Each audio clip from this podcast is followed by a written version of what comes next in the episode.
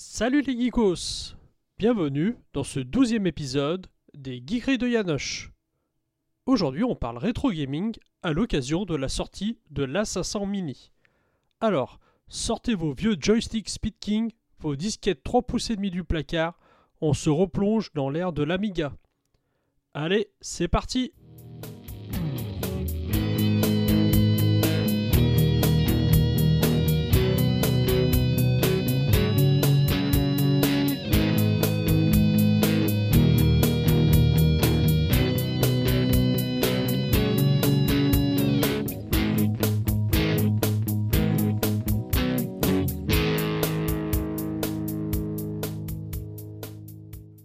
beaucoup de vieux joueurs comme moi qui ont connu les micros des années 80-90, la machine mythique reste sans conteste l'Amiga. Que ce soit l'Amiga 500, le 500 ⁇ le 600, le 1200 ou toute autre déclinaison. Pour ma part, ayant eu un Amstrad CPC 6128, un Atari 520 STE, puis un Amiga 600, c'est très objectivement que je peux affirmer qu'il s'agissait à cette époque de la meilleure machine sur le marché. Si j'ai eu mon Amiga 600 assez tard, plutôt sur sa fin de vie, je l'ai cependant découvert très tôt, lors d'un échange scolaire en Allemagne en 1989. Et à cette époque, quelle claque On était à des années-lumière de ce que pouvait produire mon Amstrad CPC 6128. Quelques années plus tard, plusieurs de mes copains avaient fait l'acquisition d'un Amiga et je pouvais régulièrement me rendre chez eux et découvrir les nombreux titres disponibles sur cette machine.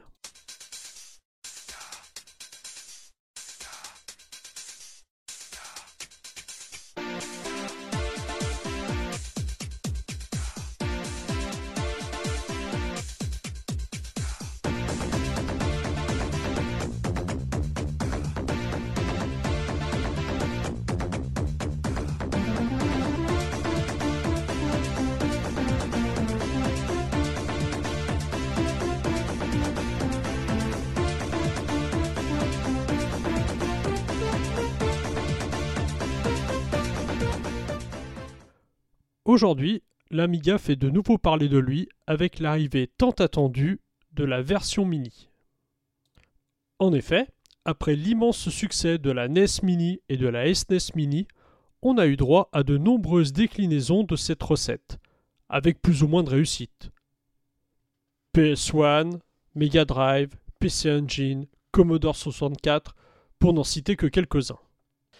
Et après le C64 Mini, Retro Games nous propose l'A500 Mini. Que vaut donc cet objet pour lequel il vous faudra lâcher 130 euros? La boîte contient tout d'abord une version mini de l'Amiga 500. Une souris optique, réplique plus ou moins fidèle de la souris de l'Amiga, mais euh, sans la boule évidemment. Un pad, réplique de celui du tristement célèbre Amiga CD32. Niveau connectique, on retrouve un port HDMI pour brancher votre Amiga sur votre téléviseur, trois ports USB pour la souris, la manette et une éventuelle clé USB, ainsi qu'un USB-C pour l'alimentation.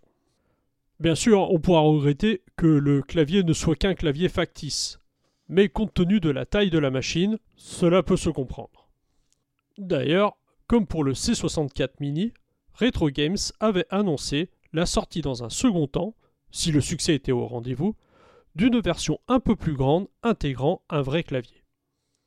Bon, si le choix d'utiliser un pad peut se comprendre, offrant la possibilité d'avoir plusieurs boutons, aucun joueur Amiga n'en utilisait à l'époque.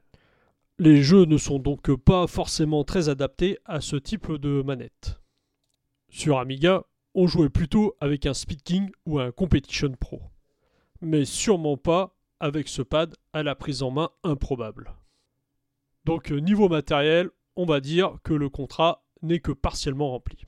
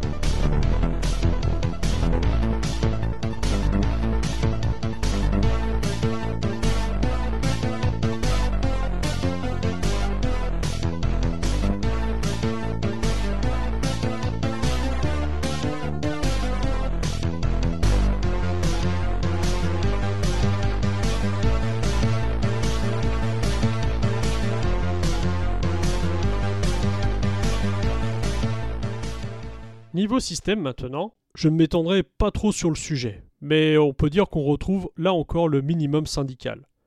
Quelques paramétrages d'affichage, des menus pour sauvegarder facilement, la liste des commandes pour chacun des jeux, même s'il n'est pas possible de les modifier, en tout cas pas pour les jeux préinstallés, etc.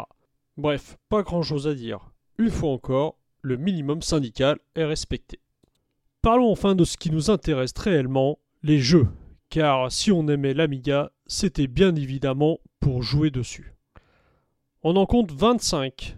25 jeux. 25, cela ne fait pas beaucoup compte tenu de la ludothèque disponible sur cette machine, mais cela laissait tout de même la possibilité d'offrir une belle compilation de ce qui se faisait de mieux à l'époque. Si on regarde la Super NES Mini, elle s'en était plutôt très bien sortie, elle.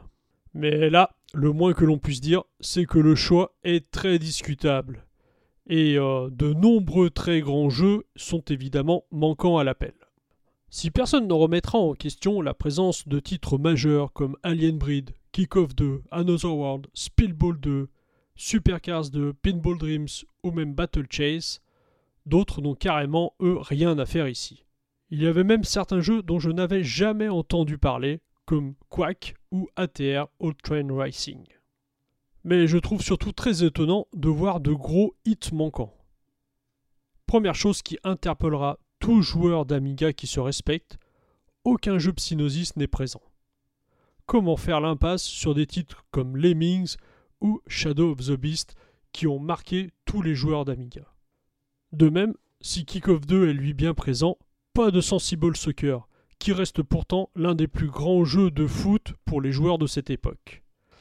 Enfin, on a plusieurs jeux des Bitmap Brothers, dont le mythique Speedball 2, mais pas de Xenon, ni de Gods, qui auraient certainement plus mérité leur place qu'un cadavre. Et parlons un peu des point and click. Certes, on a droit à un Simon the Sorcerer, mais où sont les LucasArts, comme Indiana Jones ou les Monkey Island? Où sont les Goblins? Et les Shmop Est-ce que Projet X était vraiment le meilleur choix? Pas de Disposable Hero, Apidia, Xenon, Battle Squadron. Et les Turrican Lotus Esprit, Pirate, Defender of the Crown, Moonstone, Settler, Genesia. Tous ces titres qui ont fait de l'Amiga la machine mythique qu'elle est devenue. Évidemment, il y a certainement des problématiques de négociation de droits. Mais pour 130 euros, on était tout de même en droit de s'attendre à mieux. Thank you.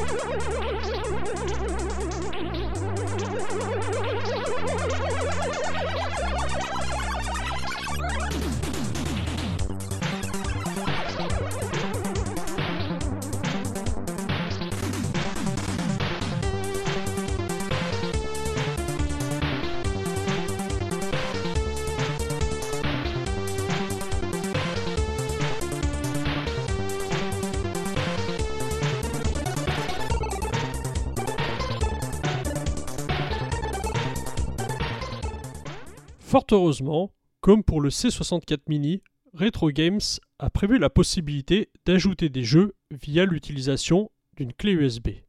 Mais on se retrouve ici à tester moult versions, optimiser les paramétrages pour avoir la meilleure émulation, tout ce qu'on aurait été en droit d'éviter sur une machine comme celle-là.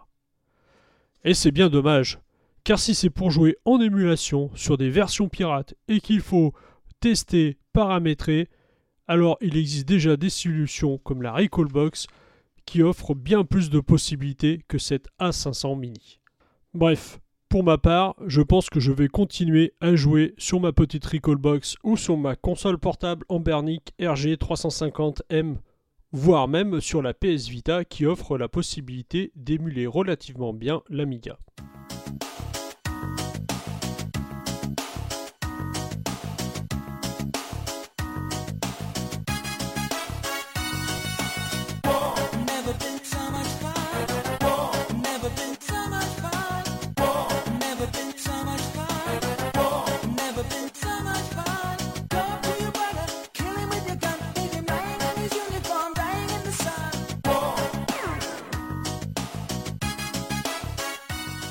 En conclusion, que penser de cette A500 Mini? Eh bien j'ai un avis assez mitigé. On a clairement droit à un objet destiné aux collectionneurs nostalgiques. Si l'objet en lui-même n'est pas trop mal, le choix des jeux intégrés est lui très discutable compte tenu du prix, et vous aurez forcément recours à la clé USB magique avec des jeux version Tipiak, et ça c'est tout de même bien dommage. Nintendo avait nettement mieux réussi son coup avec la Super NES Mini qu'on avait pour moins de 100 euros et qui offrait une belle sélection de jeux ainsi que de manettes. Avant de vous quitter, je vous rappelle que si vous souhaitez en savoir un peu plus sur cette machine, je vous invite à écouter les deux podcasts dédiés qui sont disponibles sur mon site, Rick Dangerous ainsi que Gods, deux grands jeux de la machine. Côté presse, je vous invite à lire le hors-série de JV Le Mag dédié au vieux micro sur lequel a travaillé entre autres l'amoureux des vieilles machines Patrick Helio. Bon, sur ce, je vous laisse et je m'en retourne sortir mon Amiga 600 et me replonger dans un bon vieux jeu et trancher des têtes dans Moonstone ou shooter à tout va dans un Turrican.